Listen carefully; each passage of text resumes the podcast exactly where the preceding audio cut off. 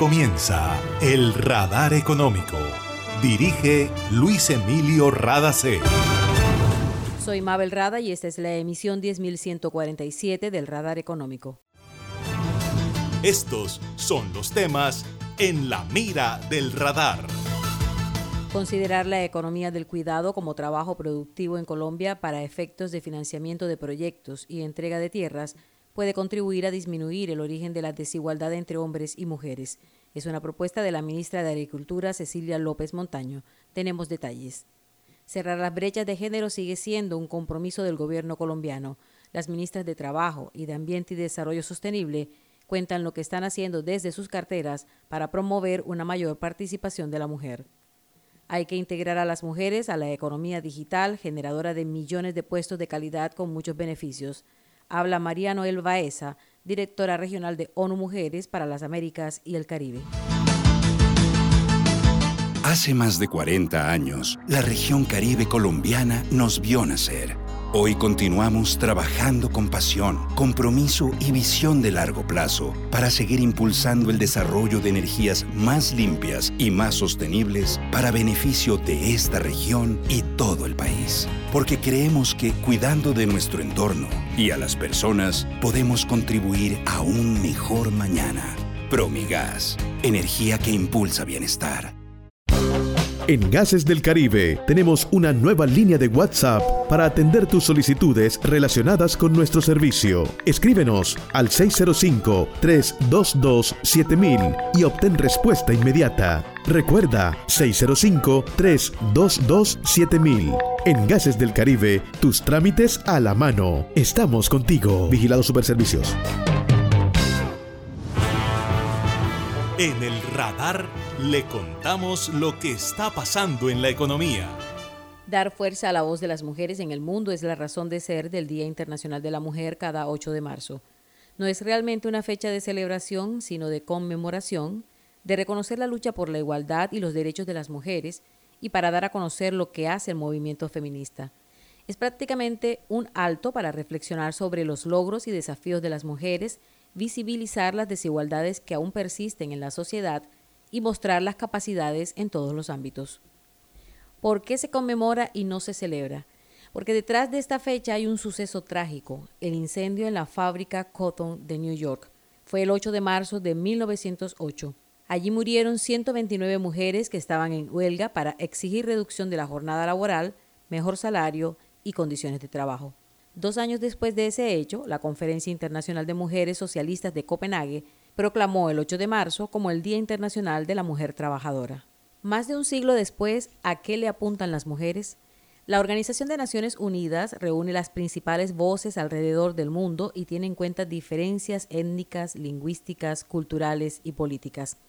En 2023, la conmemoración del Día Internacional de la Mujer promueve un diálogo alrededor de un mundo digital inclusivo es decir, la innovación y la tecnología para favorecer la igualdad de género. María Noel Baeza es la directora regional de ONU Mujeres para las Américas y el Caribe y tiene este mensaje en relación con la tecnología transformadora, el acceso a la educación y el respaldo del sector privado. Tenemos en América Latina y el Caribe una enorme brecha tecnológica, especialmente en los territorios rurales y en los territorios indígenas. Los costos de conexión y la falta de acceso a dispositivos excluyen a millones de mujeres de oportunidades formativas, educativas y laborales. También hay una brecha de género en el estudio y las oportunidades de trabajo en ciencias, tecnologías, ingeniería y matemáticas en todo el mundo. Recordemos igualmente la correlación entre la violencia de género en la vida real y la vida en línea. Las mujeres en política y otros espacios públicos corren un riesgo todavía mayor de ser expuestos a esta violencia en línea. El desarrollo de las nuevas tecnologías, junto a recientes avances en la inteligencia artificial, pueden perpetuar los sesgos culturales y los estereotipos de género. Por eso tenemos que integrar a las mujeres en la economía digital como factor generador de millones de empleos de calidad con múltiples beneficios. Tenemos que avanzar hacia la sociedad del cuidado, que entre otros beneficios liberaría del trabajo no remunerado a las mujeres para que puedan tener plena participación en la revolución digital. Debemos promover la participación y el liderazgo de las mujeres y las niñas en innovación y tecnología. Tenemos que reformar los currículums educativos e impulsar la formación en habilidades tecnológicas a lo largo de la vida. Necesitamos incentivos financieros estratégicos, programas digitales del sector público y subvenciones en la investigación en nuevas tecnologías. Debemos contar también con inversiones estratégicas del sector privado, un aliado clave en todo este esfuerzo. Era María Noel Baeza, vocera de ONU Mujeres para América Latina y el Caribe. A pesar de lo que se ha trabajado por tantos años, la cultura patriarcal y machista tan arraigada aún no reconoce avances. Según datos de la UIP, la Organización Internacional de los Parlamentos, y de ONU Mujeres, ahora más mujeres ocupan puestos de toma de decisiones en todo el mundo sin que eso signifique que haya paridad de género. La edición 2023 del Mapa de las Mujeres en la Política de estas dos organizaciones muestra las clasificaciones más recientes y la distribución regional de las mujeres en puestos ejecutivos y parlamentos nacionales a fecha del 1 de enero de este año. Europa y América del Norte son las regiones que tienen más representación femenina en los gabinetes ministeriales. Le sigue América Latina. En otras regiones como Asia Central y Meridional, cayó esa participación de acuerdo con estadísticas de ONU y la Unión Interparlamentaria. También cayó esa representación en las islas del Pacífico, excluyendo Australia y Nueva Zelanda. El documento confirma que las mujeres continúan siendo minoría como jefas de Estado y gobierno, siguen subrepresentadas en el liderazgo gubernamental, pues en los gabinetes conforman menos de uno de cada cuatro ministros. Los hombres siguen dominando carteras cruciales de la economía como defensa y energía. Sima Baus, directora ejecutiva de ONU Mujeres, dice que es necesario cambiar el paradigma para lograr una igualdad real, tal como lo exige una democracia plena. Por su parte, Martin Chung Hong, secretario general de la UIP, la Unión Interparlamentaria, dijo que aunque ha crecido el número de mujeres en la política, lo que es alentador, todavía hay un largo camino por recorrer para lograr la igualdad entre los géneros. Agregó que es necesario que el mundo, con las crisis interconectadas de cambio climático, tensiones geopolíticas, inestabilidad económica y desigualdad social, sepa aprovechar mejor los talentos de las mujeres y las anime a entrar en la política más pronto que tarde. Hace más de 40 años, la región caribe colombiana nos vio nacer.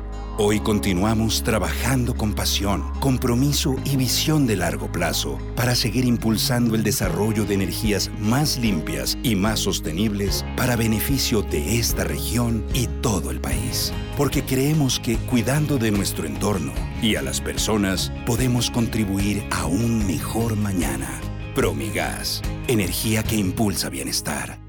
Para reportar escapes o emergencias de tu servicio de gases del Caribe, marca la línea 164 desde tu teléfono fijo o celular y recibe la mejor atención de nuestro personal calificado de manera oportuna y eficaz. Línea 164, disponible las 24 horas, los 365 días del año. También puedes marcar a la línea nacional 018000 91 Tu línea amiga 164 de Gases del Caribe. Estamos contigo. Vigilado Superservicios.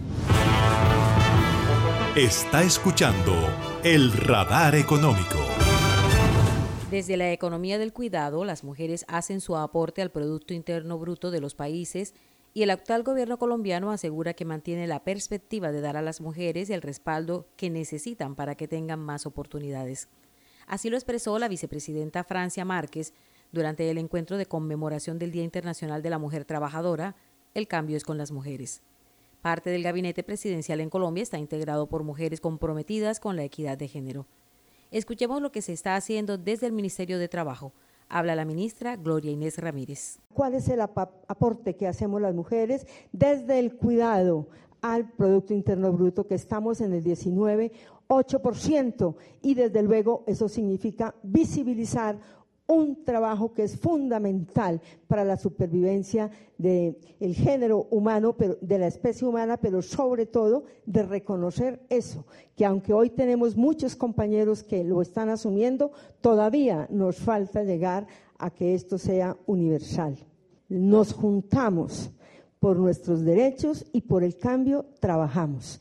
Y ese digamos que es un punto que hoy nos articula en este proceso que tenemos hoy en Colombia desde el Ministerio del Trabajo hemos sacado una circular para todos los sectores, tanto públicos como privados, donde reseñamos la importancia de que se asuman las medidas contra la violencia de género en el ámbito laboral fundamentalmente.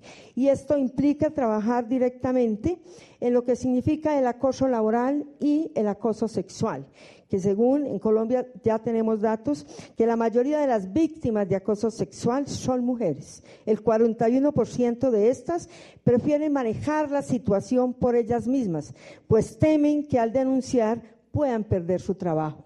Empezamos una acción directa y concreta que sabemos será coayudada por todos los que estamos aquí y también por aquellos que piensan que tenemos que trabajar hacia una sociedad más justa, igualitaria, solidaria y sin discriminación. Estamos comprometidas con que Colombia se transforme en potencia mundial de la vida, con tres vías que hemos dicho, la justicia social y económica, la justicia ambiental Claro que todas estamos trabajando por ella, pero las mujeres también decimos con la justicia de género. La ministra de Ambiente y Desarrollo Sostenible de Colombia, Susana Muhammad, explica cómo se conectan las mujeres y el cambio climático. En la primera línea de las consecuencias del cambio climático están las mujeres, porque los efectos del cambio climático empiezan por afectar la alimentación, los suelos y obviamente también la capacidad de resiliencia de los territorios.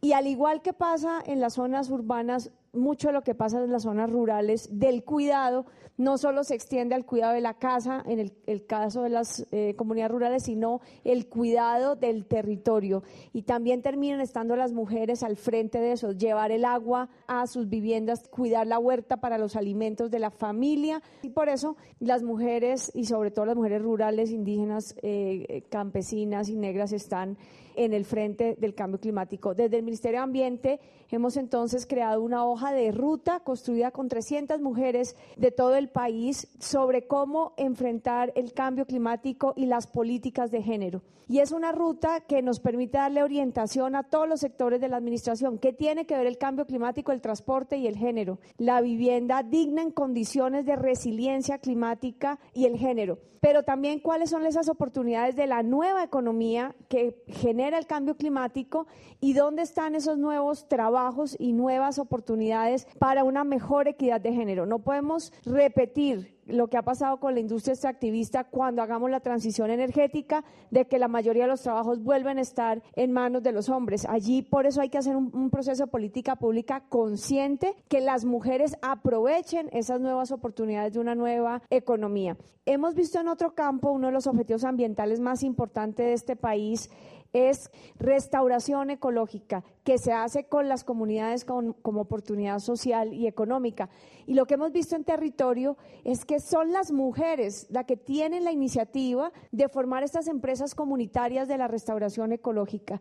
Son las que quieren armar los viveros, son las que están liderando la defensa territorial de los ecosistemas y por eso desde el Ministerio de Ambiente en el programa de vedurías sociales que vamos a sacar este mes va a haber en la selección de esas vedurías ambientales en el marco del acuerdo de Escazú un criterio de género. Vamos a favorecer vedurías ambientales que estén en frente las mujeres. El Ministerio de Ambiente y Desarrollo Sostenible apoya el control social de los recursos ambientales y de los conflictos socioambientales, fortaleciendo las veedurías ciudadanas, especialmente las lideradas por mujeres.